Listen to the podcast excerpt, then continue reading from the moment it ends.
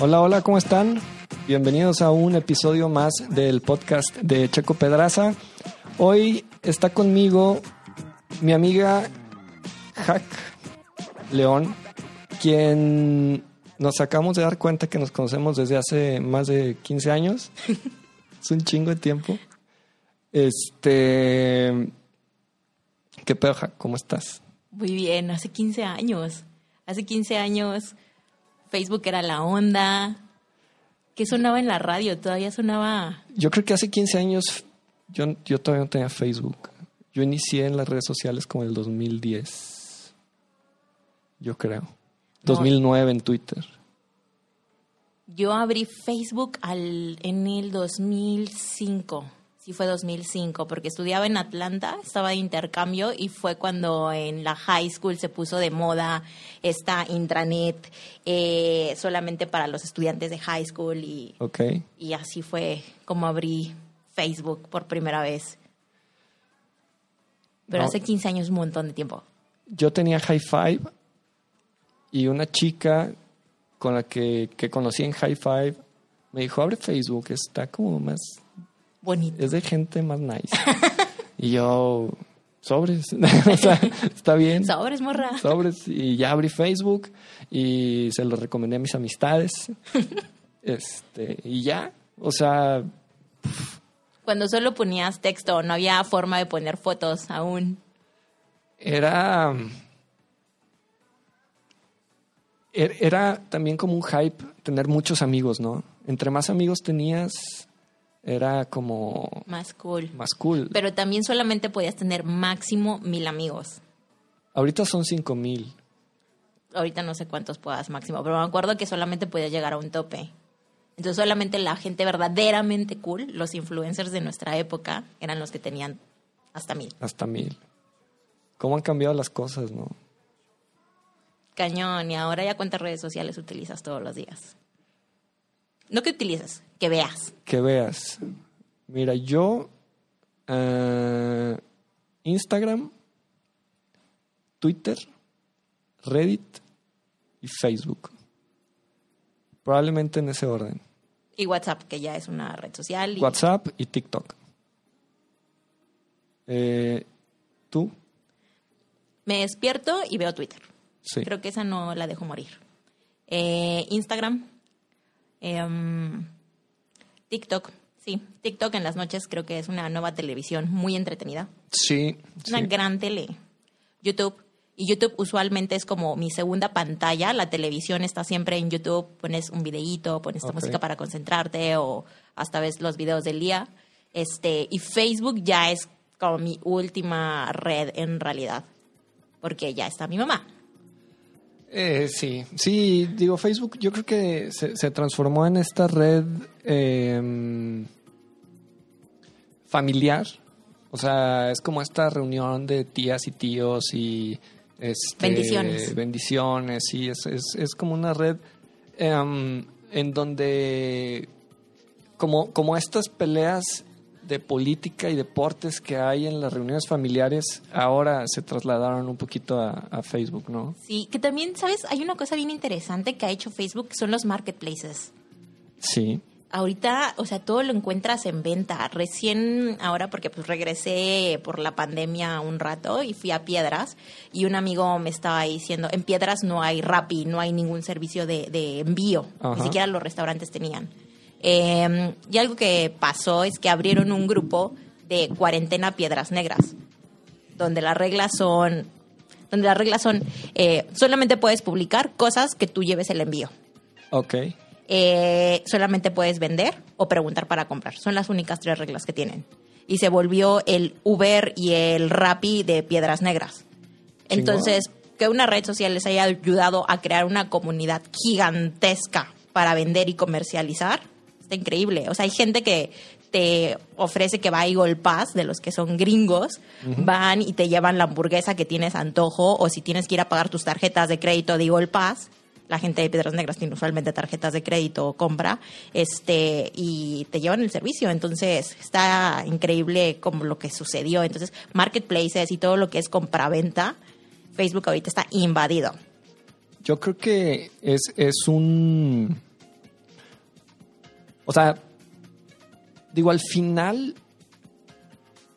eh, debería de haber como un lugar, y, creo que es lo que está tratando de hacer eh, Facebook, como este lugar en donde encuentras todo. Eh, pero, pues, la neta es que ya competirle a Amazon en ese aspecto, pues creo que sí va a ser un poquito complicado.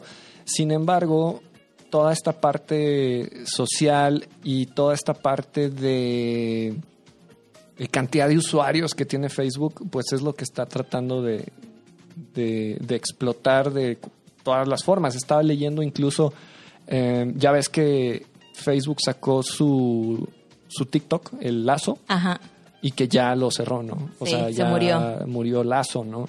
Este, sin embargo, las stories, stories de, de, Instagram sí de cierta forma desplazaron Snapchat. Sí, siguen muy vigentes.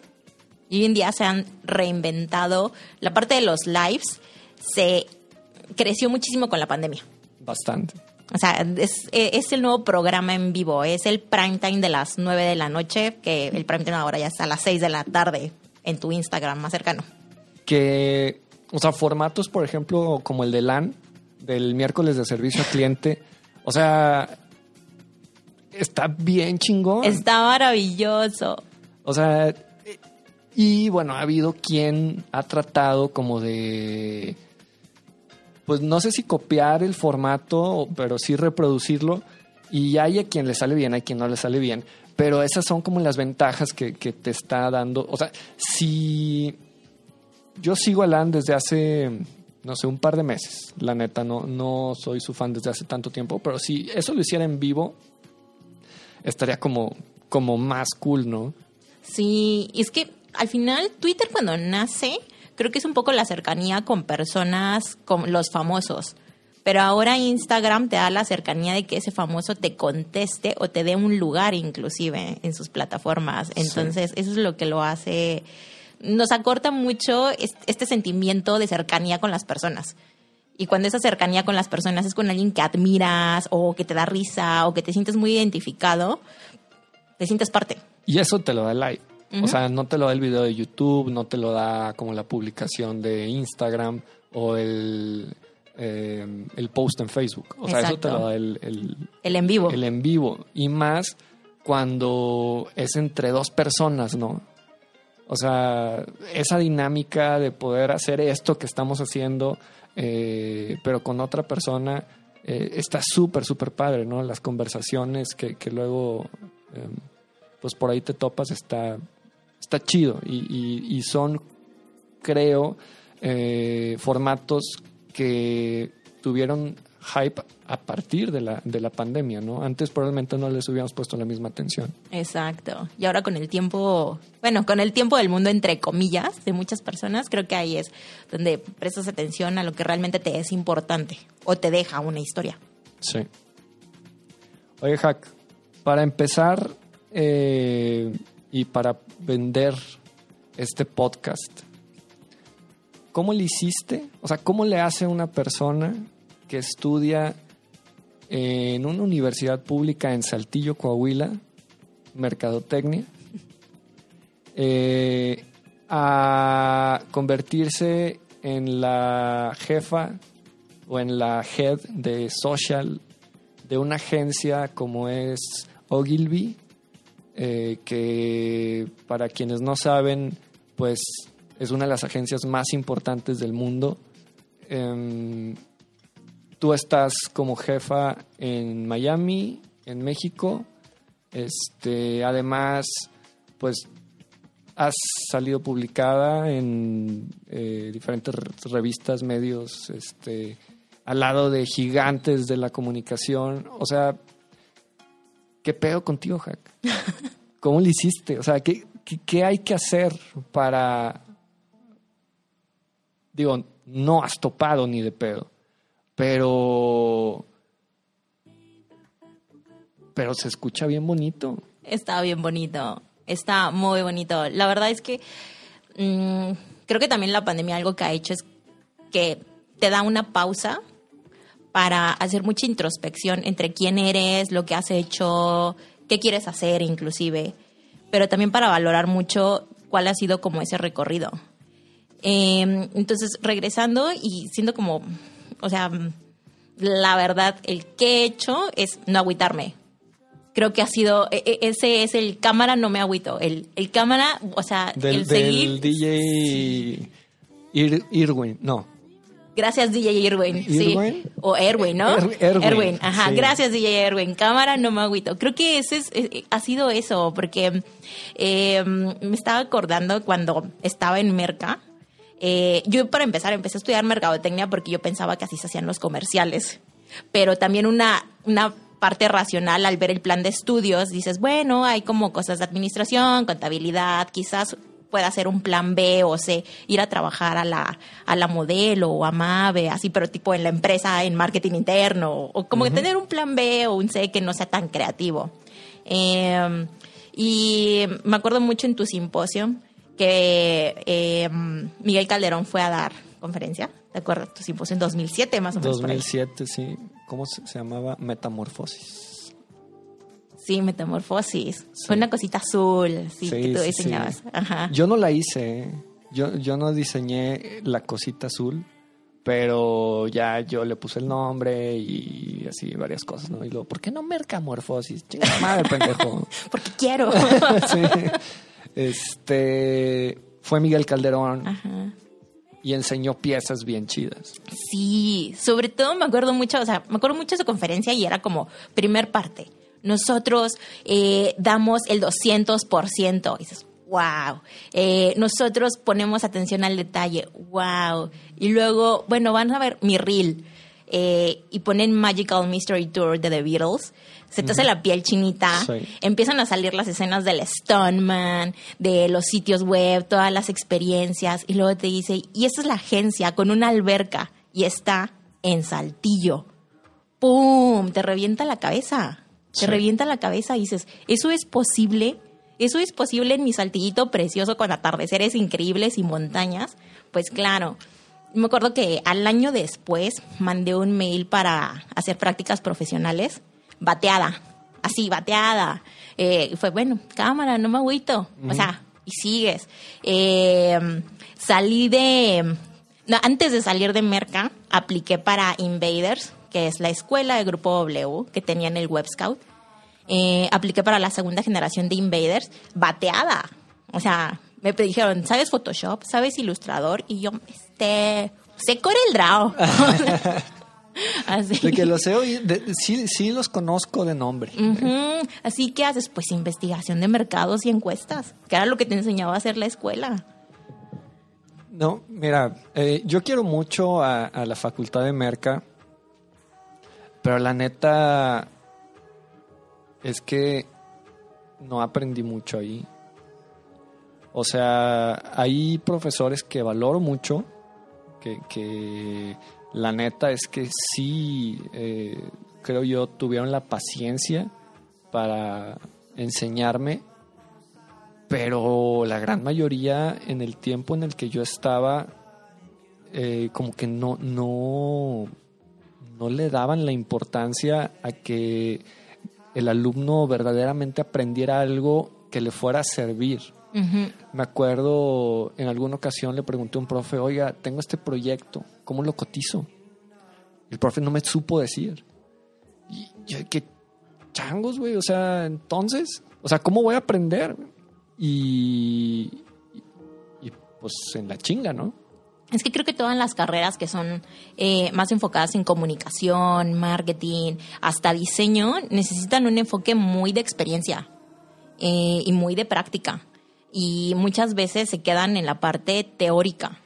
Entonces, te voy a dar la teoría de lo que es eh, una planeación estratégica, pero hasta ahí. Sí. ¿Quién te dice qué está bien o qué está mal, o cómo se hace, o dónde empiezo? Y, y está bien cabrón eh, el, el cúmulo de conceptos que se utilizan dentro. O sea, yo no entendía qué chingados era un marco teórico. O sea, había una materia que se llamaba metodología de la investigación Sí. o, o una mamada así. Y lo primero era un marco teórico. Yo, vergas, güey. O sea, explíquenme con palabras, por favor, o sea, con palabras que yo pueda entender. Y ahorita, pues no puedo desarrollar un proyecto sin un marco teórico. Nada más que, pues ahora yo le digo un research. Claro, es una base, ajá. Y dices, era tan fácil.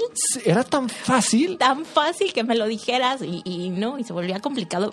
sobre todo creo que esa era esa parte, esa parte experiencial que necesitas hacer no está presente. Entonces te quedas en un by the book.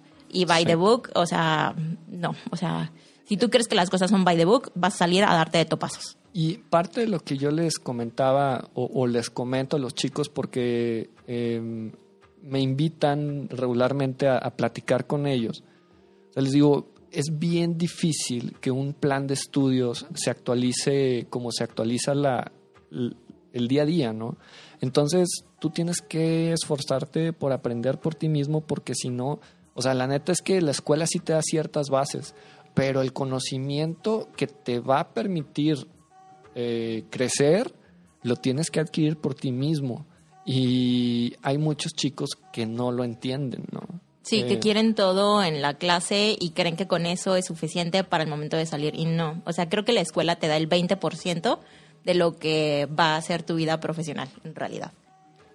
Eh, tú eres, pues, una de las pocas personas que ha salido de Merca y que le ha ido pasado de lanza, ¿no? Em, ¿Qué más? No te agüites. sí. Bueno, digo, me batearon dos veces. Em, para la tercera vez que apliqué para Digital Invaders, que fue la quinta generación, eh, yo ya había estado trabajando en una empresa de capacitación empresarial con caballos. estaba muy chistoso. Yo tenía dos jefes. Uno era como coach empresarial y el otro era domador natural de caballos. Y literal ellos me contrataron para hacerles marketing, pero marketing de voy a levantar el teléfono a contestarlo, sí, hola, buenas tardes, sí, vengo a ofrecerle yo un curso a usted con caballos para su equipo de liderazgo profesional. O sea, en ese punto así todo. Y fue cuando me empecé a meter en redes sociales, me empecé a meter en cómo debería ser su sitio web, pero muy pininos. O sea, yo era una bebecita. Eh, aplicó para Digital Invaders, la quinta generación, y ya es cuando me dicen, ah, ahora le va, está con lo que has estado haciendo, va. O sea, no sabes hacer muchas cosas, pero pero para eso entonces ya escribías, ya, eh, o sea, ya generabas algo. Ya tenía, ya tenía algo de prueba y error. Creo que eso fue algo que me ayudó mucho y fue el estar proponiendo en cualquier lugar en donde iba. O sea, al final me dijeron, ah, tienes Twitter, que en aquel entonces era muy raro quien tuviese una cuenta de Twitter. ¿Y qué haces en Twitter? Y luego abriste una cuenta de Twitter para esta empresa, sí. ¿Y qué pones ahí? O sea, era como raro. Pero creo que eso es algo que siempre me ha ayudado, el experimentar y el probar. Al final el no tener miedo al decir, pues la vas a cagar. O sea, no pasa nada. Que en este medio lo platicábamos ahorita, o sea, sin miedo al éxito. O sea, es puro pinche eh, testeo. Sí, constantemente. Es un ciclo, es un pruebas, funciona, tomas lo mejor, repites, lo que no lo tiras y en algún momento no va a funcionar algo y vas a tener que replantearlo de, de nuevo y no te puedes sentar a llorar o a esperar de, es que esta idea, claro que era ganadora, ¿por qué no lo entienden? Soy un artista frustrado. O sea, no, eso no pasa. Eso no pasa. A nosotros nos cambian el gusto por las cosas cada tres meses. Sí. ¿Cómo esperamos que la gente lo haga? Entonces creo que fue eso y ya para la quinta generación de Invaders ya entré. Eh, y la verdad fue el... Tuve compañeros súper talentosos. Yo era la merca. De hecho, todos me decían como, como que era un, ay, sí, no sabes diseñar y no sabes dibujar y tampoco sabes programar. Yo, pero podemos hacer campañas. y CDRP. Ajá, y conozco gente. y sé de aquí, soy de aquí de Saltillo, entonces lo sé llevar a bares. Ah, Ajá. Entonces, eso, eso fue muy divertido y la verdad ahí aprendí mucho de Ulises, que fue quien me invitó después a Grupo W. Eh, me hizo la invitación a entrar a Grupo W como creativo. Y ya a partir de ahí fue el, el, igual, lo mismo, el cámara no me agüitó y el decirle sí a cada reto que se iba presentando, por más miedo que te diera, porque es una realidad. Todo da un chingo de miedo. A ver. Em, por un lado tenemos persistencia, Y por otro lado tenemos miedo.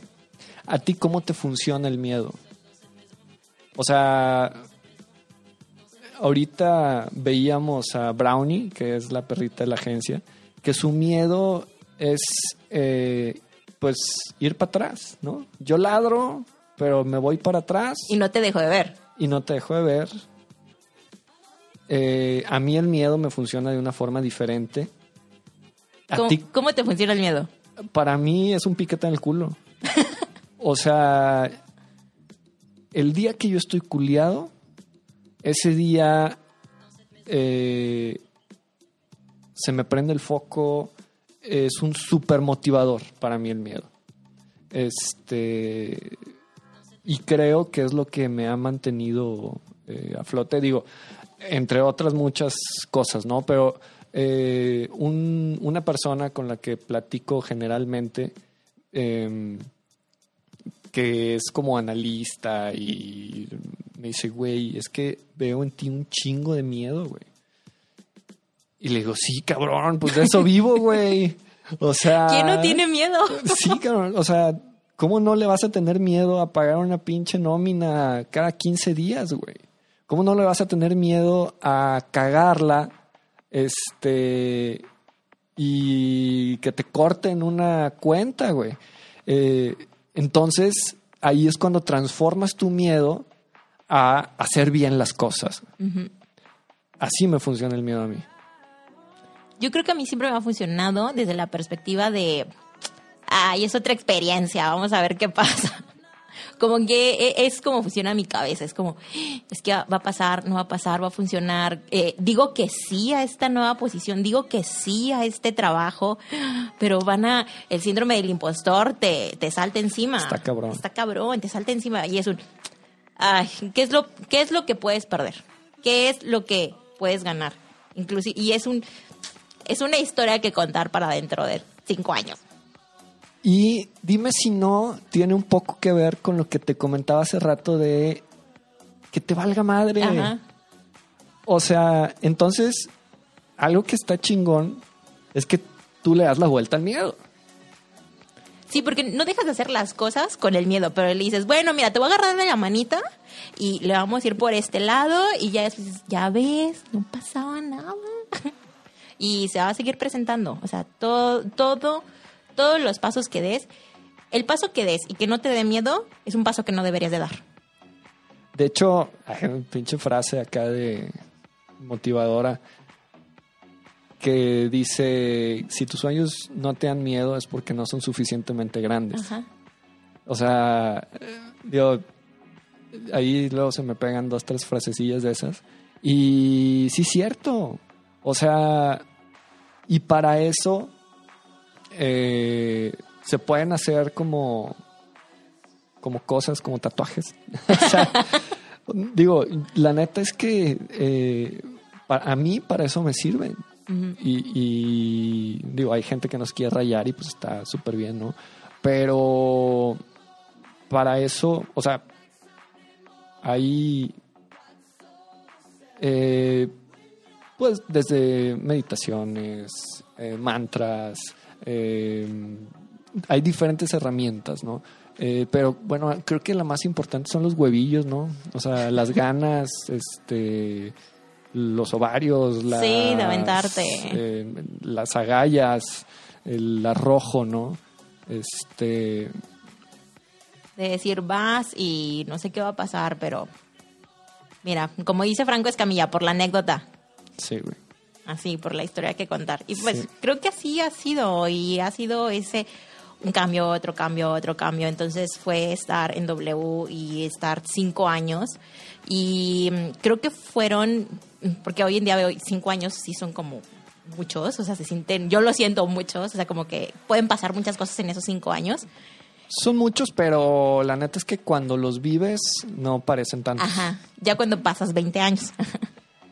Ya cuando pasas 15 años. 15 años y dolor de rodillas. Sí, de hecho son 14 años los que tenemos de conocernos.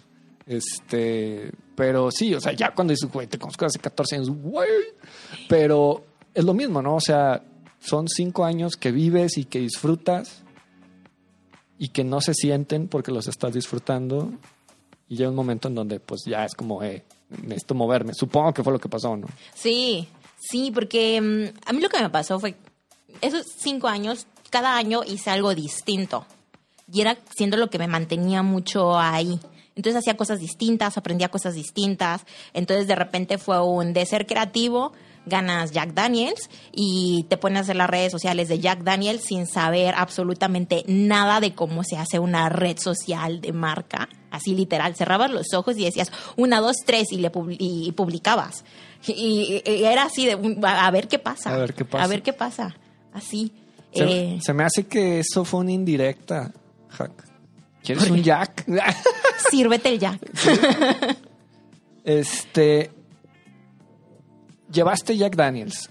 Llevé Jack Daniels. ¿Tú cuando llevas Jack, era una marca que a ti ya te gustaba? Mm, la conocía. La conocía por mi papá. Porque a mi papá siempre le ha gustado Jack Daniels. eh, pero creo que realmente se hizo súper fan una vez que yo ya la empecé a llevar.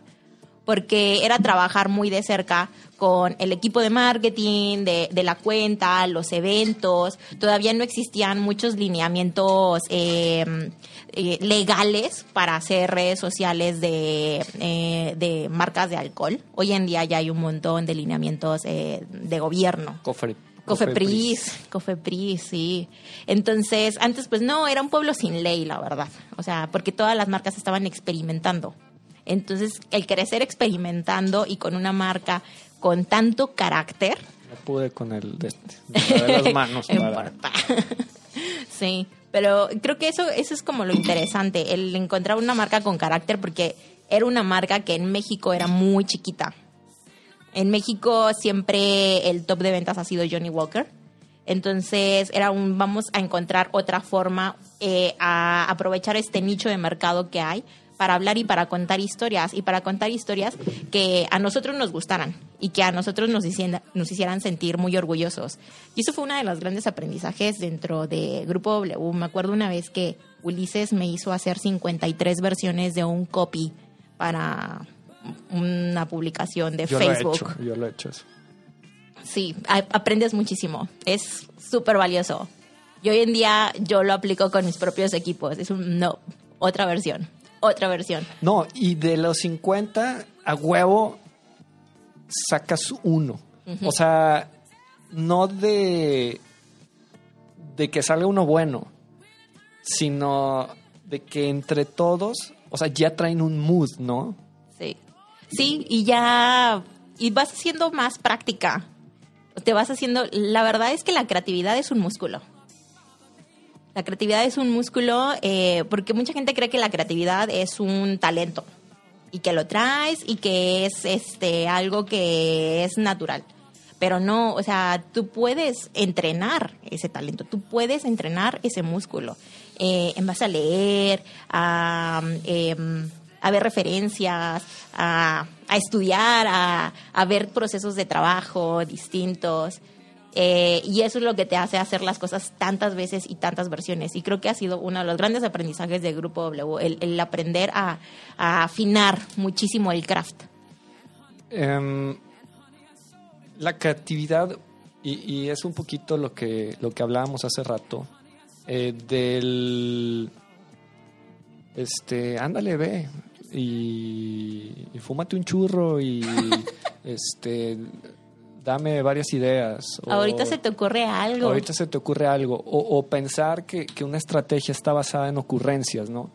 Eh, y la neta es que el- el- tu contexto es el que te debe de. O sea, es el que te guía. Yo veo la creatividad como. Como. Ay, ¿cómo se llaman estas chingaderas que tiene el ilustrador? Que son puntitos Ah, los nodos. nodos. Yo veo la creatividad como nodos y veo a las ideas como conexiones de nodos. Entonces, entre más nodos tengas que conectar, y, o sea, eso significa que tu contexto es más amplio, ¿no? Entonces, las cuentas que sigas, las cuentas que... Salud. Cheers. Eh, las personas que sigas, las cuentas que sigas, eh, la información que consumes, todo eso te hace, te, te genera un criterio y al final, cuando tú tienes un reto, pues se une. Y entre más, eh, decía, eh, bueno, en, en la agencia llevamos la cuenta de Digital Invaders un Ujú. rato y fue cuando como tuve toda la oportunidad de aprender de Ulises. Y, o sea, el vato me decía, güey, o sea, la creatividad la puedes forzar, güey. O sea, tú puedes forzar la creatividad. O sea, no necesitas estar como en el mood de como mucha gente y la neta yo también soy así. O sea, ahí yo sí creo que para poder generar una buena idea, pues, no sé, te, te- te pones como en, en- en un mood y... En ambiente. en am- y, y a mí sí me funciona de esa forma, pero al mismo tiempo la presión y el ejercitar, eh, digamos, y el presionar con, con cierta metodología eh, también ayuda a, a tener grandes ideas, ¿no? Ujú. Pues mucho lo que le llaman estresar la idea. Estresarla, estresarla, estresarla, estresarla, para que veas si funciona o no funciona, si, si, si te hace clic o no. Pero algo también que he aprendido con, en la experiencia en varias agencias distintas es la base de todo es la estrategia. La base, eh, inclusive lo dicen los planners, eh, la planeación estratégica debería de inspirar la creatividad porque es ese hallazgo, es ese insight, es ese hecho factual, es, vaya la redundancia, eh, que te va a decir por qué camino vas a ir para crear la parte, ya esta parte bonita de idea. ¿eh? Sí. Eh, ahora que he estado como súper involucrado en temas de investigación, o sea, una persona que tiene pensamientos estratégicos, de pronto tú estás haciendo investigación en, un grupo, en un focus group, y dices, no mames, güey. Esta es la pinche respuesta a, a este pedo y, y ahí es cuando verdaderamente uno valora el, el dato, ¿no? O sea, la, la información Ajá. como tal y, y pues ya el creativo lo, lo bajará, ¿no? Pero digo, al final la información es lo que, lo que al final te da para poder generar ideas chingonas, ¿no? Sí, y ideas, promociones inclusive, y hasta el rediseño de nuevos productos. Entonces, eso es lo valioso. Y la verdad es un poco lo que me llevo de Merca. O sea, en su momento, cuando me acuerdo todavía cuando era estudiante de Merca, que yo decía, claro, que se vea bonito eh, y tratar de aprender Photoshop. O sea, hoy en día sigo sin saber nada de Photoshop. Eh, pero hoy en día valoro ese conocimiento de decir, la investigación de mercados es importante. Lo es. Yo la cagué bien gacho. Eh, digo, la verdad es que yo no acabé la carrera este, por una materia que se llama análisis multivariable. Mm. Eh, yo me especializo en eh, investigación cualitativa. La cuantitativa la opero, pero mando a México los datos para que ellos me regresen este, el, el- El análisis. el análisis, ¿no? Y ya después yo interpreto. Este. Y mi error más grande ahí fue decirle al profe que, que daba esta materia que me echara la mano, eh, pues que, que me ayudara, porque eh, mi problema fue por faltas. Y que cuando yo saliera, pues le iba a dar trabajo. Joven, O sea, la ese- juventud hablando. Sí. Este, no, pues el señor se, se, se insultó, o sea, se, Se indignó. se indignó y cómo. Y, y, y gracias a eso, pues no terminé la carrera, ¿no?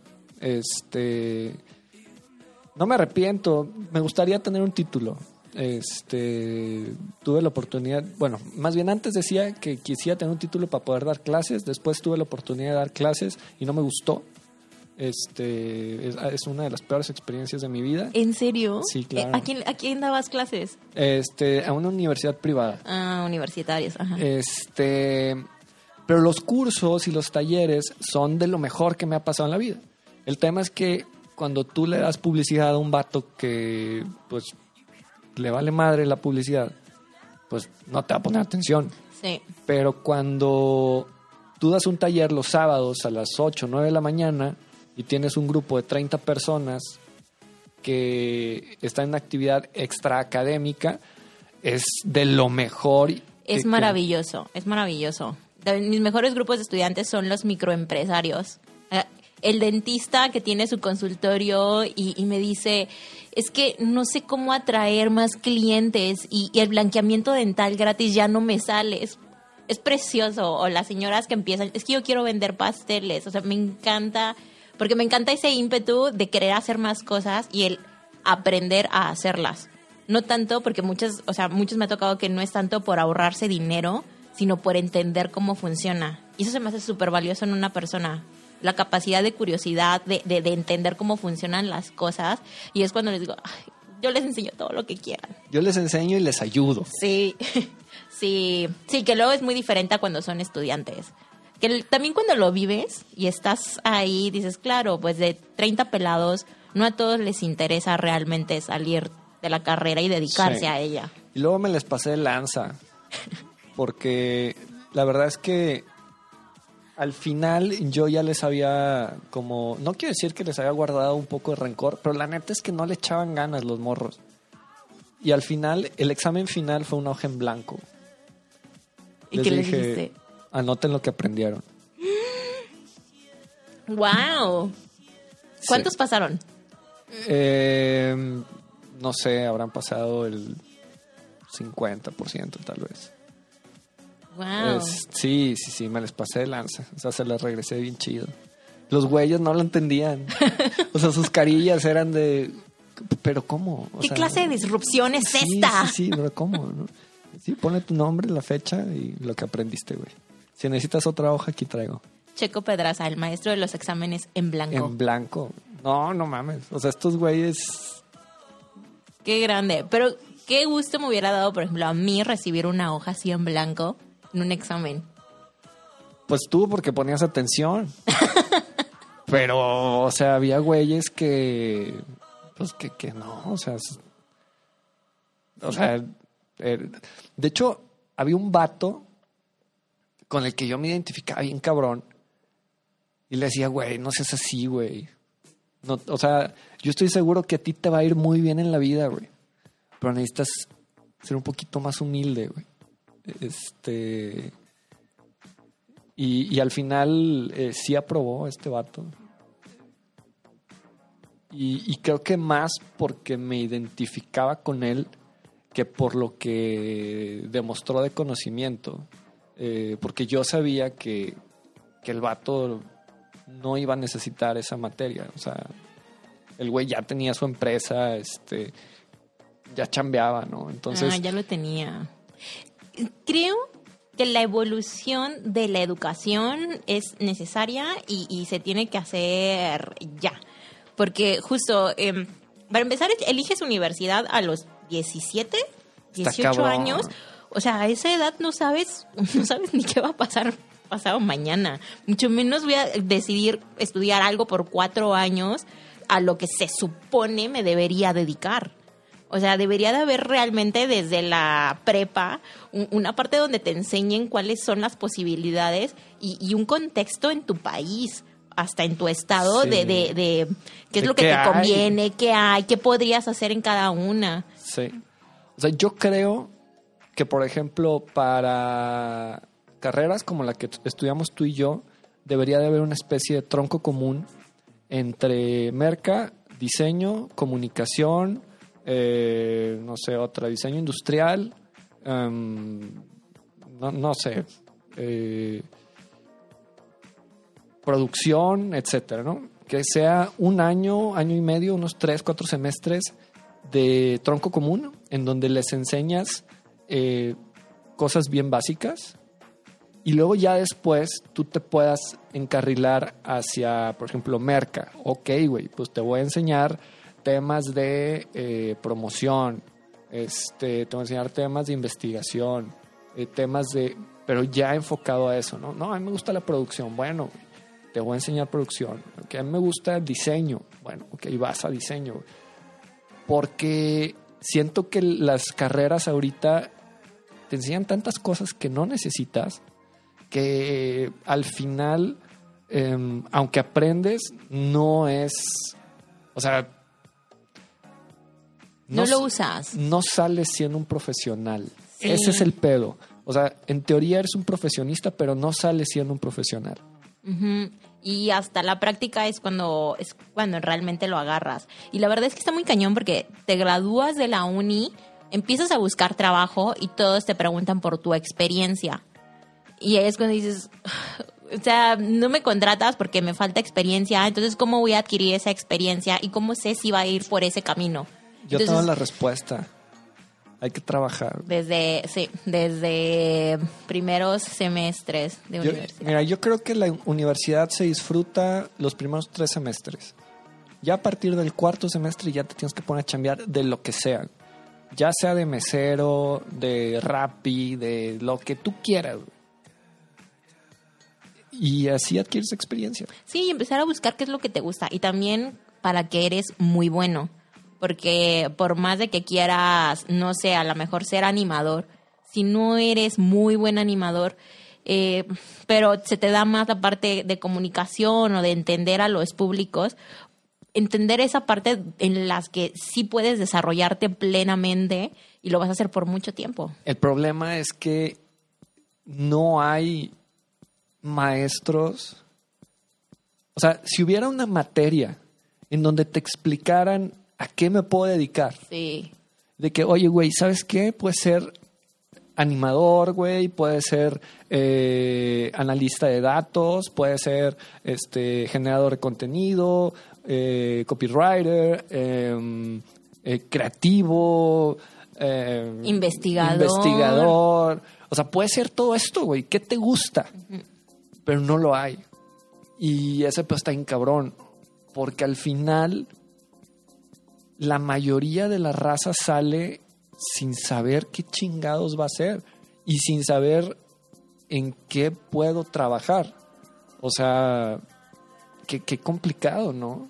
Sí, sí, debería existir. Esa es una propuesta para todas las universidades. Eh, Pero sí debe existir una materia donde te muestren todo el semestre, todas las carreras, las posibilidades, contextualmente, en dónde puedes trabajar, en dónde estaría tu, tu segmento del mercado. Porque luego entras y dices, claro, quiero hacer comerciales en Saltillo. Mm, eh, no, eso no va a funcionar aquí. Eh, y nadie te lo dice. Sí, claro. Y nadie te lo dice. Claro. Ajá. Y eso es importantísimo. Estábamos en que de Grupo W aprendiste todo el valor que tiene el craft. El craft, el detalle. Creo que incluso, o sea, un paso atrás del craft es el apasionarte por lo que te gusta, apasionarte por las cosas. Porque la pasión por algo que tú amas es lo que te va a dar esas ganas y esa hambre de hacerlo perfecto y de siempre verle el área donde puedes hacerlo mejor. Va. Sin pasión no hay detalle.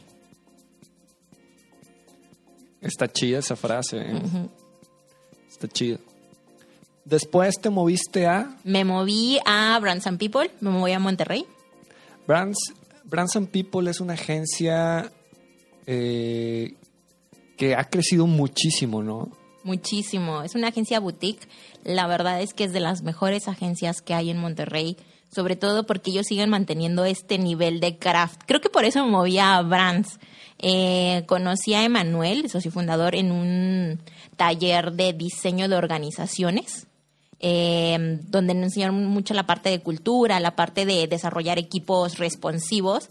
De hecho, ese fue el, el- el gran motivador del cual salirme de W, el empezar a experimentar o el empezar a conocer cómo desarrollaban los equipos en otros lugares.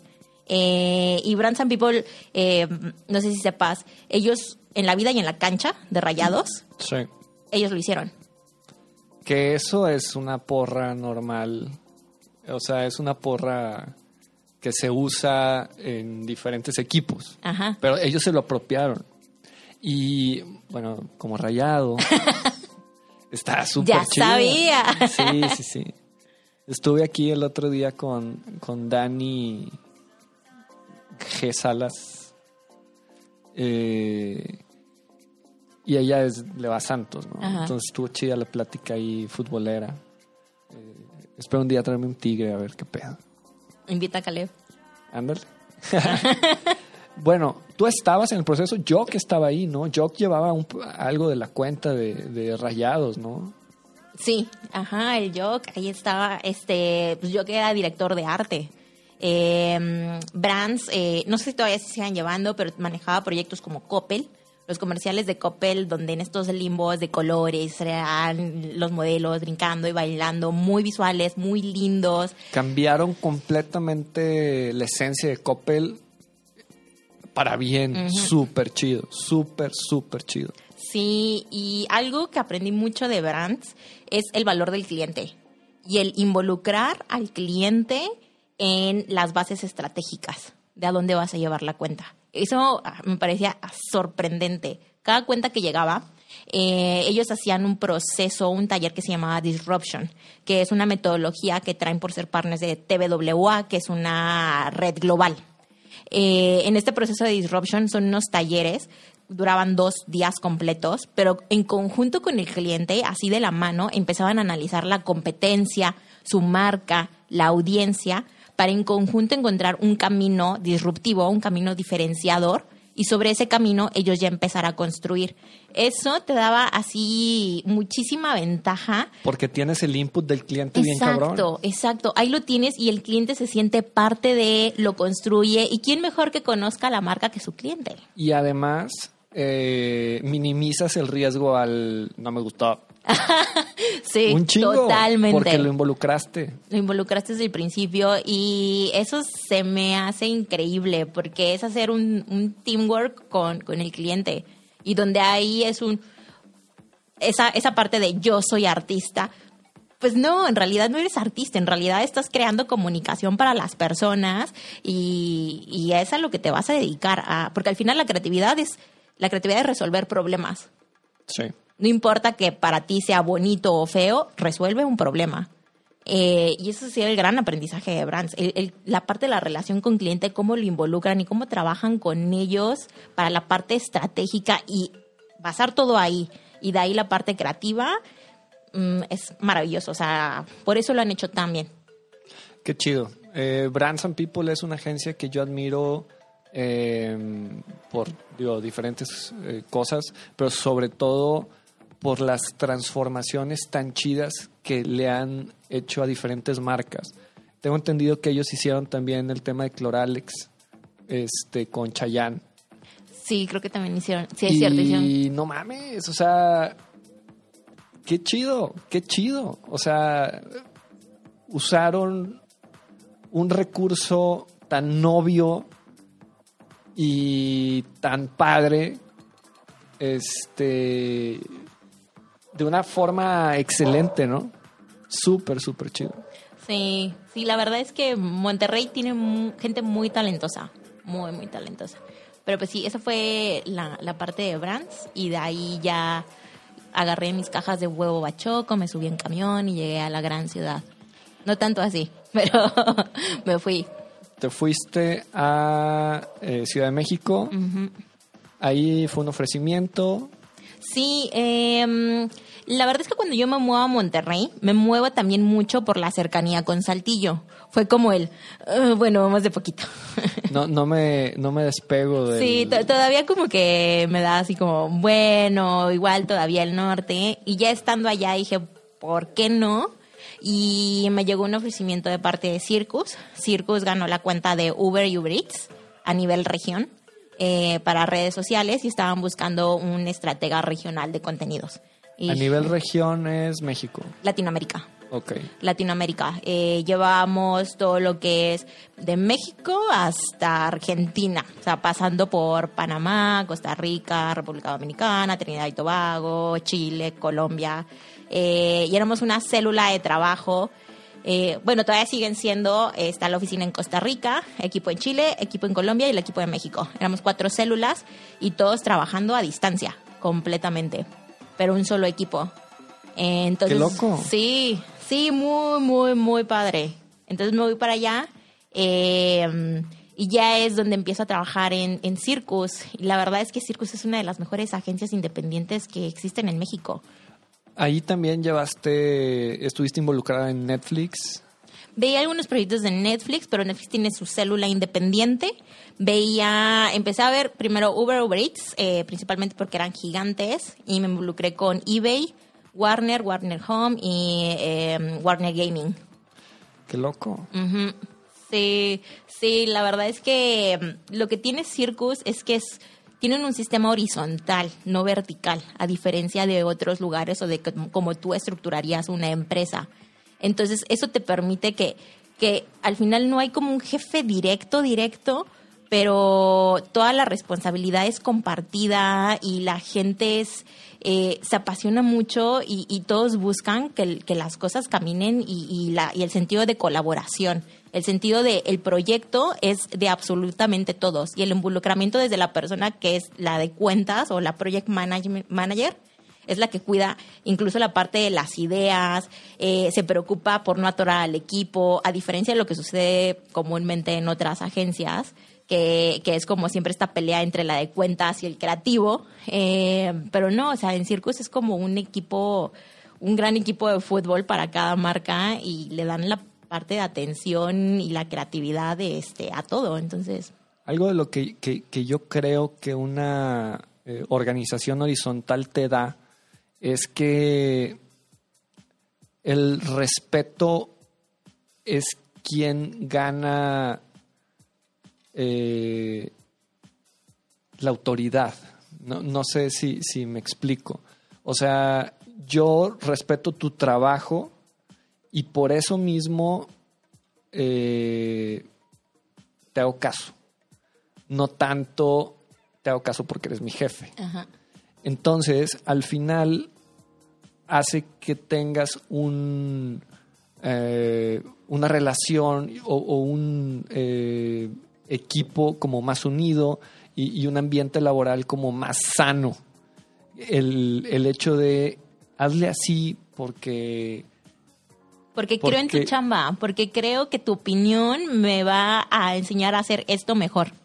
exacto. Sí, y sobre todo la parte de confianza. Mm, Circus tiene eh, como un gran eslogan que es eh, One Single Office, porque empezaron a abrir oficinas, pero como locos. Haz de cuenta que les echaron agua como gremlins y se esparcieron por todos lados. Eh, pero esa parte de One Single Office eh, lo empezaron a hacer también por las cuentas a nivel regional. Entonces sigue siendo un solo equipo, aunque todos trabajen a distancia. Y ellos ya lo hacían hace cinco años, no tuvieron necesidad por la pandemia. Y ahora que fue eh, todo esto de, de cada quien se va a su home office, Circus ni la padeció. Fue un, claro, el, ya estábamos acostumbrados a trabajar así desde hace años, One Single Office. Eh, y ese poder de colaboración y de confianza, pero sobre todo de compromiso, de que veas que o sea, la gente a distancia puede trabajar muy bien. Eh, eso está súper padre. También, digo, para trabajar a distancia necesitas un nivel de compromiso muy cabrón. Entonces también eh, ahí hay una labor interesante en el tema del reclutamiento. O sea, no contrato a cualquiera. O sea, encuentro ciertos perfiles que me permiten eh, mantener mi organización horizontal y además el trabajo a distancia. Sí, sí. De hecho, el proceso para entrar a Circus es larguísimo. O sea, te, te entrevista hasta Dios Padre, así.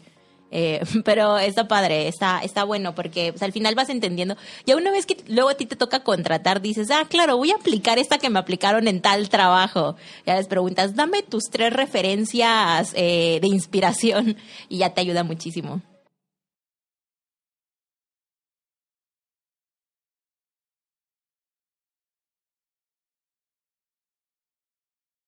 Todas las que te aplican en los trabajos, ya empiezas a tú a hacer tus propios equipos, empiezas a, a tomar ese conocimiento de todos los lugares para armar también tus equipos. Entonces, todo suma. El, eh, el reclutamiento creo yo que es, es parte súper esencial de poder generar equipos chingones. Eh, aquí en la agencia literal no hay rotación. O sea, trabajamos juntos desde hace muchísimos años. Tenemos una organización horizontal y creo yo que es la mejor forma de, de poder trabajar. Este, a nosotros nos tocó pues a la mala, ¿no? O sea, nadie nos enseñó, nadie nos dijo, nadie este, aprendió de, de otro grupo, pero bueno, creo que al final la supimos sacar y ahí vamos, ¿no? Este. Circus, yo los, yo lo sigo desde hace tiempo, gracias a ti. Em, y su chamba también está súper chida, ¿no? Sí, es que es una chamba muy, la verdad, o sea, fuera de que es muy creativa, es muy fresca. Es muy, muy fresca. Porque todo el, todo lo que hacen está basado en la data y prácticamente en la conversación y cultura popular. Entonces, eso lo hace sentirse actual todos los días. Eh, todo lo que sucede en Netflix, todo como van entendiendo cómo las personas utilizan las redes sociales, lo usan muchísimo a su favor. Tienen un departamento gigantesco de mm, reportes. Bueno, no es nada más reportes, de hecho es departamento de data, donde constantemente están haciendo eh, no nada más el reporte mensual de social media, sino listenings, entendimiento de tu audiencia, entendimiento de qué están hablando, cuál es la tendencia del momento para partir de ahí construir cosas. Entonces, es de nuevo, o sea, la creatividad no es una cosa que se me ocurrió, no es una ocurrencia que hoy desperté inspirado y sucedió, es saber leer a las personas. Es entender para poder construir, ¿no? Sí, exacto. Y, y está, está muy padre. Una de las cosas eh, que mm, me tocó hacer para Uber Eats, se empezó, o sea, ya viene una tendencia muy marcada de la cultura asiática y de estos videos de ASMR que comen o hacen los sonidos Sí, sí, como súper cañones así para tus audífonos. Entonces hizo una campaña de Halloween donde estás escuchando a alguien comerse una hamburguesa o comerse un hot dog y es como estos sonidos de miedo de alguien comiendo muy cercano a ti. Y fue una campaña para Uber Eats de contenido. Nos- o sea, les fue muy bien, se ganó contenido eh, premio en IAB, que son los premios digitales aquí en México. Eh, pero me gusta mucho porque más allá del premio es lo que generaste en las personas y lo que generaste a partir de, de un comportamiento. Mira, aquí en la agencia tenemos eh, nuestro proceso se basa en entender, conectar y trascender. Y cuando hablamos de trascender, hablamos de generar un sentimiento que pueda transformarse en una acción. Y esa acción, o sea, puede ser desde un like, un share, eh, hasta ir a comprar un, un producto, ¿no? Pero si ya generaste un sentimiento, esa risita que te da eh, una publicación o esa... em, Emoción, eh, ¿no? eh, sí, sí, sí. O sea, si ya te hizo sentir algo, ya ganaste, ¿no? Y, y se, o sea, creo yo que no hay otra forma de poder lograr eso sin entender primero, ¿no? Sí, está muy bueno el proceso que siguen y, y creo que está bueno porque es simple. Es Sí. simple y, y cuando hacen las cosas simples porque nacen de ahí, son cosas que se vuelven eso mismo, trascendentes. Yo creo mucho en la simpleza. O sea, creo que hay agencias que basan su trabajo más en la producción que en las ideas. A mí me gusta darle todo lo contrario, ¿no? O sea, yo creo que una gran idea te puede dar una producción súper barata y resultados más chingones. Que bueno, una gran producción pues también gana, ¿no? Pero Siempre es bonito. siempre es chingón poder tener una producción grande. Pero cuando no hay lana, la idea manda, ¿no? Claro, y tienes que hacerlo. Y, y no por nada todos seguimos a Memelas de Orizaba. Pinche memelas, cabrón. La supo hacer, la supo hacer muy bien. Cabrón, cabrón. ¿Sigues a, a las Kardashian de Sinaloa? No. No mames. En este momento, en este momento. Pero sí, es eso, es, la parte de, conectar. Eh, y creo que es la parte que más me gusta porque mm, lo dicen, no, la producción, hacer una producción siempre es muy lindo porque ves el director gritando como loco cuando ya está estresado, las luces, el- todo el proceso, Craft dices, ah, qué bonito quedó. Pero cuando una publicación basada en un trending topic o en alguna conversación real dices se viralizó, dices qué padre. O cuando la comparte ya tu mamá, dices, ay, ya, o sea, estos son todos los premios del mundo. Sí. Cuando la comparte tu mamá, no porque tú se la compartiste. Sí, no porque sepa que, tú lo hiciste, ¿no? Sí, eso es lo más padre de todo. Sí. Qué chido, qué chido, qué chido, qué chido que puedas eh, tocar a tanta gente, ¿no? O sea, al final yo creo que esa es la gran diferencia de trabajar con una marca grande a una marca local o una marca chiquita, ¿no? Eh, yo, yo entiendo que los procesos con los clientes son muy similares, los procesos creativos son muy similares, eh, el análisis de la data, em, la publicación, el desarrollo del contenido no deja de ser parte de un proceso que a lo mejor cada agencia tiene lo suyo, pero la diferencia está en la cantidad de gente que tocas y en la cantidad de sentimientos que provocas. Y esa,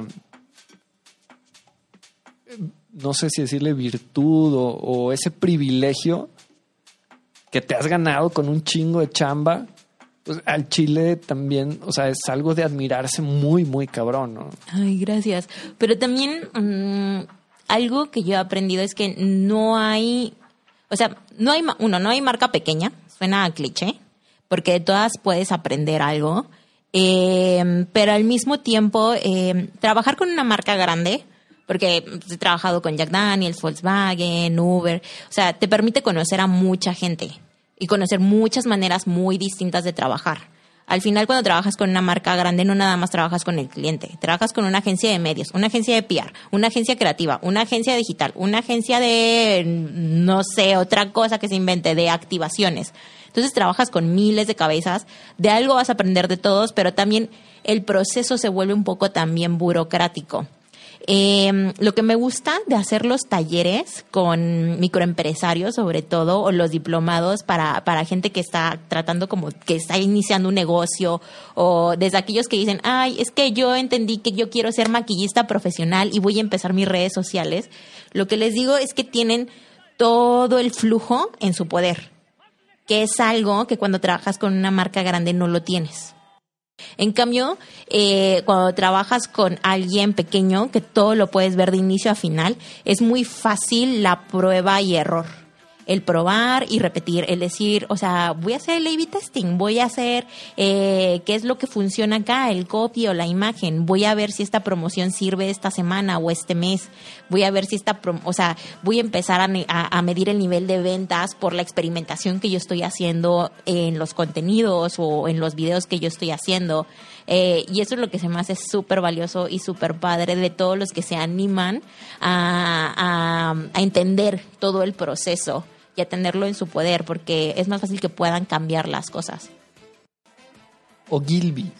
Ogilvy, Ogilvy, ¿cómo se pronuncia? Ogilvy. De hecho, hay un video a nivel global de cómo se pronuncia Ogilvy. Ogilvy, por David Ogilvy. Em, actualmente, o sea, ¿cuáles son los retos que tienes? Em, creo que los grandes retos ahorita es, es la parte de cómo llevamos las ideas a toda esta parte de integración 360. ¿Cómo hacemos que estas marcas que importen, hacer que las marcas importen en cada uno de sus puntos de contacto? ¿Cómo empezamos a, a, ya una vez que estamos adaptados a los medios, cómo sacamos todo ese provecho de cada uno de ellos? Ahorita es muy interesante lo que está sucediendo en la agencia a nivel eh, global porque en materia de data, de tecnología, en materia de estrategias digitales, estamos tratando de, empujar a todas estas marcas que ya están y aquellas que están entrando apenas a toda esta parte digital y a todos estos nuevos entornos. Entonces es, es el tener muchos puntos de contacto para contar una historia distinta en cada una de ellas. Qué loco.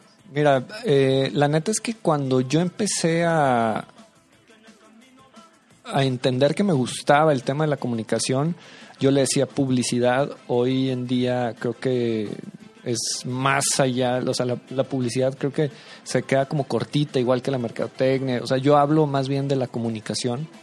Eh, Ogilvy era una de las agencias que yo veía como más alto, ¿no? Este... Y, y antes de querer tener una agencia, porque digo, la neta es que el, tener una agencia no fue algo que yo deseara, simplemente fue algo que se dio y, antes yo quería trabajar en agencias y yo quería llevarle la comunicación a marcas grandotas como Nike o yo creo que es el sueño de, cualquier eh, comunicador o estudiante o prospecto a comunicador, ¿no? Em, hoy claro que me entusiasma, eh, o sea, tengo ese mismo sueño, de hecho, eh, fue una mamada que yo tenía como una meta en mi vida de poner una pieza de comunicación en Asia, ¿no? Y el día que pudiera poner una pieza de comunicación en Asia, yo ya, según yo, me iba a sentir como realizado de alguna forma. Y llegué a Asia con una pinche, con un video que hicimos para eh, la Facultad de Sistemas, que se fueron con una gira con el gobernador y a presentar, o sea, para decirles, güeyes, hay un chingo de mano de obra calificada aquí en, en Saltillo, ¿no? Qué cool. Y así llegué a Asia, güey. Llegaste. Pero yo imaginaba en, el pinche edificio mamalón o un pinche espectacular. Pero bueno. Pero está bueno, porque es que ahí es cuando entiendes lo que te dicen de tienes que ser muy claro con lo que deseas. Sí. Tienes que ser muy claro con el universo y con lo que deseas. Sí. Eh, el anuncio de, la primera agencia, que, que, bueno, es la misma, pero antes se llamaba Love, eh, era en una de las pantallas de Wall Street, ahí decía Love. Este sigue siendo mi sueño, ¿no? Este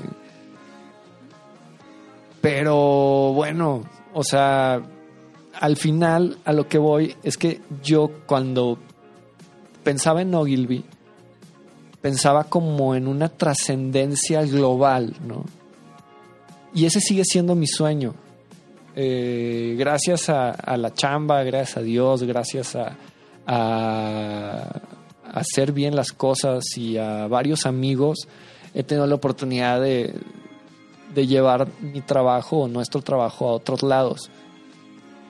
Eh, ¿Qué se siente para ti em, el ser head o jefe o mamalón, eh, no nada más en México, sino también en Miami. La oficina de Miami. ¿Qué pedo ahí? Es que eh, es el llamado M&M, México y Miami. Es una oficina que es parte, se podría decir, indirecta con México. Entonces, eh, y es que es rarísimo, luego como las marcas eh, funcionan con sus oficinas. Hay oficinas que todo el departamento de marketing, por ejemplo, Coppel, todo el departamento de marketing está en Culiacán, no está en la Ciudad de México. En la Ciudad de México tienen algunas oficinas como, tienen una parte comercial, es como tengo entendido, pero todo marketing lo llevan desde Culiacán, porque Coppel es, es de allá. Don Coppel. Don Coppel. Y lo han sabido mantener y lo han sabido evolucionar, entonces está increíble. Ahí es cuando vas entendiendo que la centralización, pues en realidad es, es algo maquillado. Es algo maquillado porque hoy en día, sobre todo a nivel digital, lo puedes hacer y puedes hacerlo muy bien desde cualquier lado. Sin duda. Y espero que esto de la pandemia se convierta en una oportunidad para todas las agencias chiquitas como nosotros que, que, puede, o sea, se puede, se puede y, entre más nos acostumbremos a este tipo de eh, interacción, creo que más la vamos a armar, ¿no? Sí, definitivamente. Y, y agencias grandes se van a fijar en que se pueden hacer cosas a distancia y en home office y, y va a ser un cambio eh, muy importante en la cultura laboral de todo el mundo. ¿eh? Sí, de todo, desde la parte de confianza, desde la parte de, de cómo administras los tiempos. Eh, va a ser una, una evolución gigante. La verdad es que, por ejemplo, en la agencia nosotros ya teníamos un día de home office semanal. Okay. Lo cual estaba padrísimo porque decía, sí, claro, un día me puedo quedar en mi casa, siendo la Ciudad de México donde los traslados son de mínimo una hora, y te hablo como mínimo, hay gente que se Sí, traslada claro. dos horas y media, Más. Eh, más, ajá. Eh, decías home office, qué increíble, y tienes el mismo compromiso laboral estando en, en home office, pero sales de la dinámica godín como, como tal cual tenías en tu cabeza establecido. Eh, creo que para las nuevas generaciones eh, también viene el reto de tú qué haces con tu tiempo. ¿Qué es lo que pasa? Eh, si tienes un poco más de tiempo libre, eh, pero al mismo tiempo es cómo lo vas a utilizar. Y eso creo que hace la diferencia entre diferentes agencias, inclusive chicas o diferentes personas. Ese tiempo libre, ¿qué estás haciendo? ¿Estás viendo una serie otra vez? ¿O estás buscando en Reddit de qué está hablando la gente? ¿O estás haciendo un curso? ¿O estás viendo una plática de TED? ¿O estás eh, aprovechando el tiempo para hacer un experimento de vender galletas y ver si funciona o no?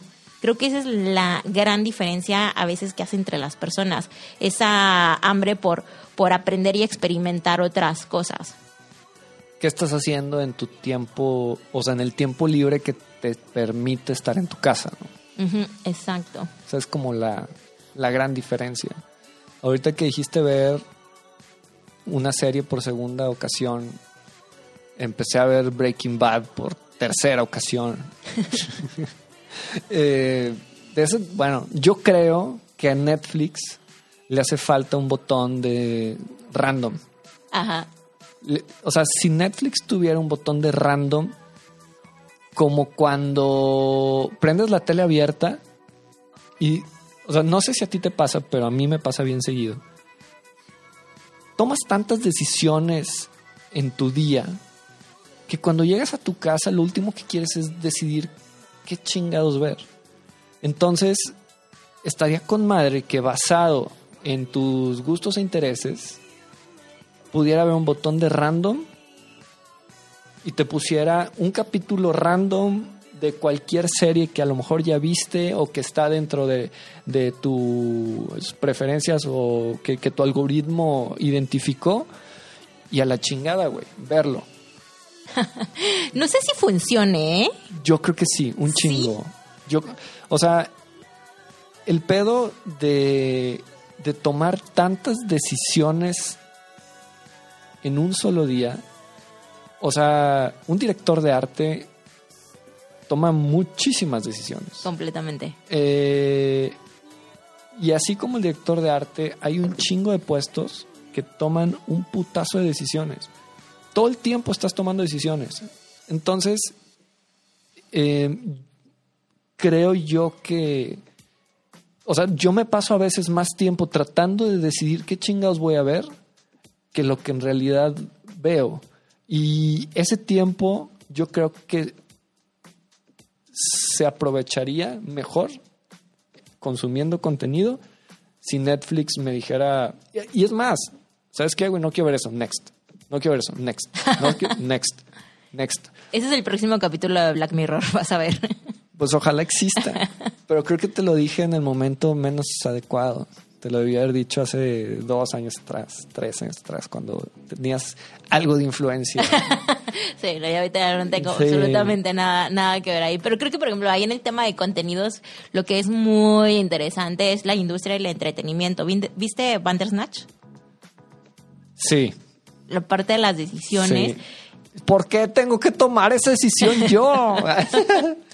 Y, y- y eso está cool. Bueno, es como cool y de miedo porque Netflix lo que está haciendo es guardar tu data. Sí. Guardar la data de tus Sí, decisiones sí. para su próxima creación de contenidos. O, por ejemplo, eh, Stranger Things.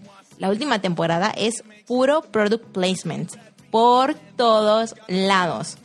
y ves Target y Target te vende toda la ropa de Stranger Things con todas las marcas al frente. Es puro product placement. Yo de verdad yo creo que va a llegar un día donde vamos a estar viendo Stranger Things este temporada 27 quizás. Este y vas a tener hasta un botón de compra aquí y te va a llevar a un e-commerce para que compres el producto. Pues imagínate que tienes el Fire Stick de Alexa de, de Amazon y digo, ya ves que cuando le das para arriba en Amazon te aparecen los actores y la chingada. A huevo te va a salir mercancía Sí. y de que buy it now. ¿No? Sí, el futuro del entretenimiento está ya pegadísimo al entender que te gusta para llevarte a comprar y a seguir extendiendo tu experiencia completa. Es que es eso, creo que es la evolución de las experiencias. Em, gaming. Eh, yo juego FIFA desde que me acuerdo, desde el FIFA 97. Y había ciertos, eh, ciertas versiones del FIFA en donde había marcas. En, eh, ya ves como en todos los juegos de fútbol. Bueno, ahora ya no las hay. Las únicas marcas que tú ves son las, de- las licencias oficiales de los jerseys. Antes eh, había marcas en, en todo el eh, en todo el juego estabas viendo marcas. A mí eso me parecía súper chingón. Eh, porque pues es otra forma de ganar unos billetes. El último juego en donde hubo eh, product placement fue en el del Mundial de Brasil, me parece. Ahí sí los patrocinadores oficiales salieron.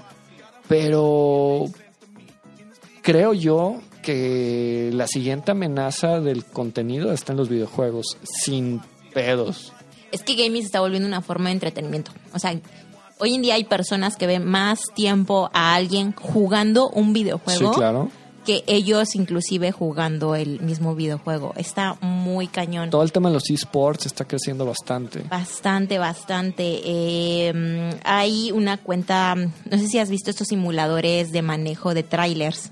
Ah, no mames, es súper entretenido verlos. La carretera, Sí. el atardecer, el que ya se van, van a cruzar la frontera. Es claro, es Y el otro güey de que se, se- se me de que no le supe meter el clutch Ajá. y la chinga, es súper entretenido, está bien cabrón.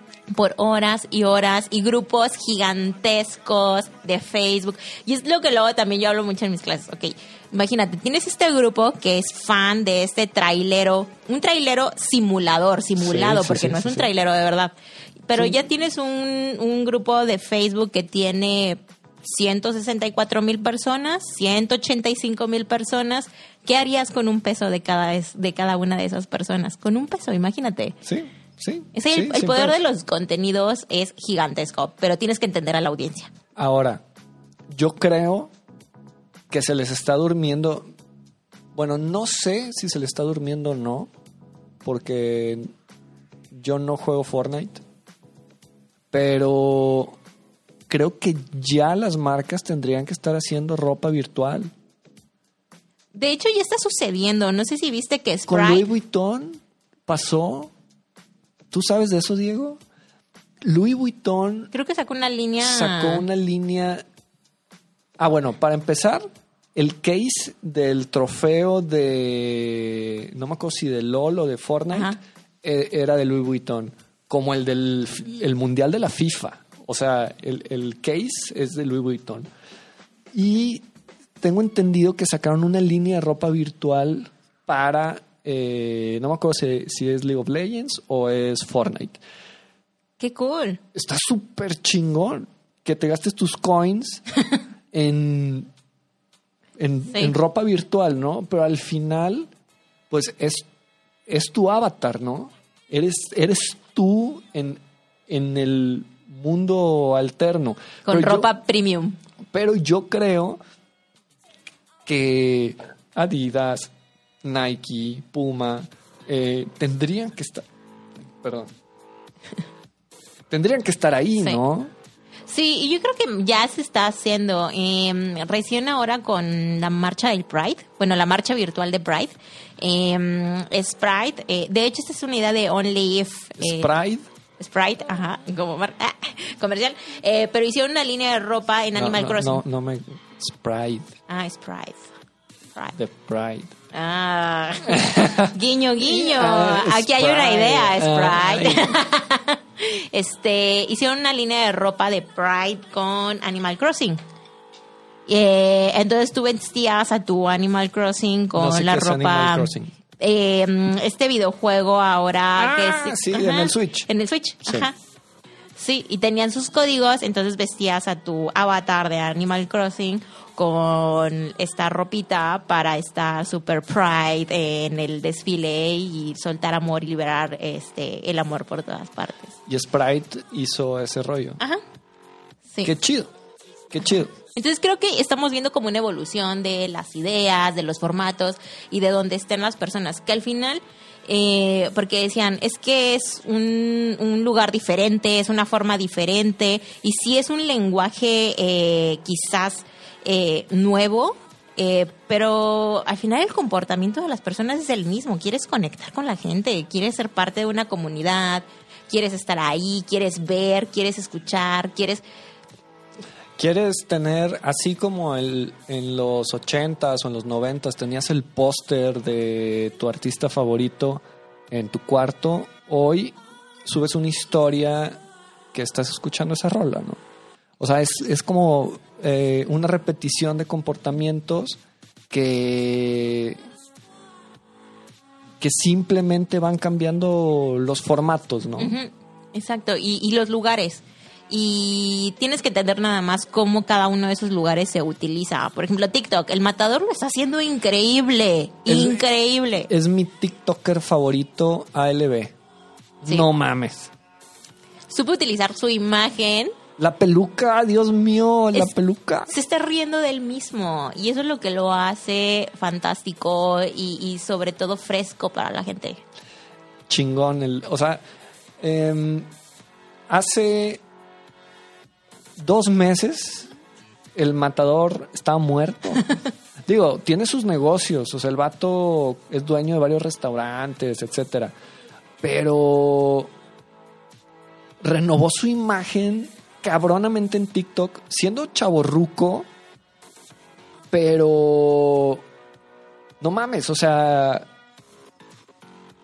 uno como futbolero lo ve y dice, no mames, o sea, te da risa, nostalgia, eh, entraño mucho yo al matador, ¿no? O sea, es muy excelente lo que está haciendo el vato, ¿no?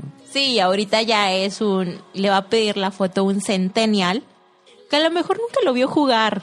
No, pero hay historia. Pero, ajá.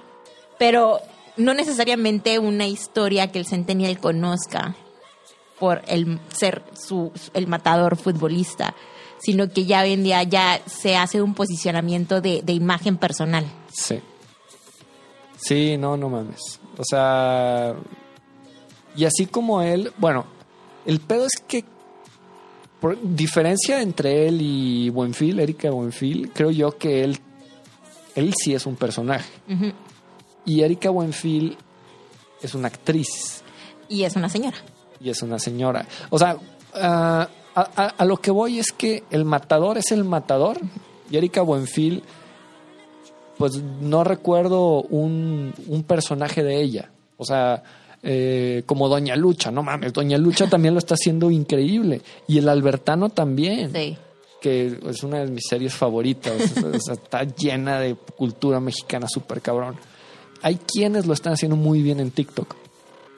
Pero para estar en TikTok necesitas chispa, talento, tiempo. Sobre todo eh, esa parte del ingenio para hacer cosas, eh, para hacer cosas originales. Un amigo eh, recién publicaba y decía, es muy fácil hacer un challenge. Vas, o sea, igual a lo mejor te toma el tiempo, pero es muy fácil ir y copias el challenge, claro.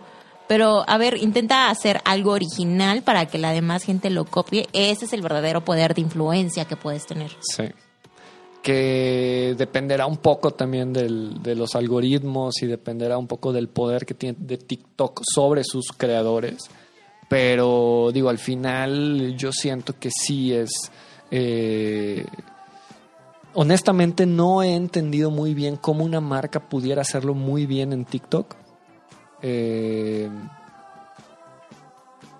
sin embargo, hay mucha gente que lo está haciendo muy bien. O sea, he, visto varios em, influencers o TikTokers usando audios de marcas, pero... ah, Se siente forzadito todavía. Sí, sí, sí. O sea, yo todavía no entiendo cómo, por ejemplo, he visto varios políticos metidos en TikTok y... Mm. O sea, es, es una red, creo yo, todavía más complicada que Instagram para crecerla, ¿no? Este... Sí, sobre todo por el tipo de uso que se le da. O sea, la gente no necesariamente está haciendo uso de TikTok, pero sí lo estamos viendo. Sí, Sí estamos pasando horas y horas antes de dormir. sin duda, sin pedos. De que no mames, o sea, ya es tan tarde. Sí. Hack, creo que vamos a llegar a la hora y media de... Wow. Sí, sí, sí, increíble. Este, me encantaría poder grabar de nuevo contigo. Creo Claro que que hay sí. chingos de temas este, que, que nos podemos aventar. Si vas a estar aquí en la ciudad eh, más días, pues nos organizamos o algo, ¿no? Sí, sí, está increíble, la verdad. La verdad es que yo creo que con esta pandemia voy a estar un poco más de tiempo y voy a estar regresando recurrentemente. La verdad es que qué gran experiencia. Me encanta que esas cosas sucedan en Saltillo. Eh, creo mucho en que el talento está en todos lados y todos tenemos esa parte para, para crecer y, y explotarlo. Entonces está increíble que esto suceda aquí. El chiste es querer. El chiste es querer persuadir y trabajar. Sí. Trabajar, sobre todo. El estar picando, estar picando piedra y, y darle. Y como te digo, el, el no agüitarte. Si una vez no sucede, pues darle por otro lado y por otro lado y por otro lado y, y las cosas pasan. No, híjole. Pasan, pero las haces pasar, o Sí. sea. Sí. Bueno, Jack, muchísimas gracias por estar acá. Eh, salucita. Salud. Último mini traguito. y pues nos vemos pronto. Ándale, muy bien, muchas gracias. Hasta luego.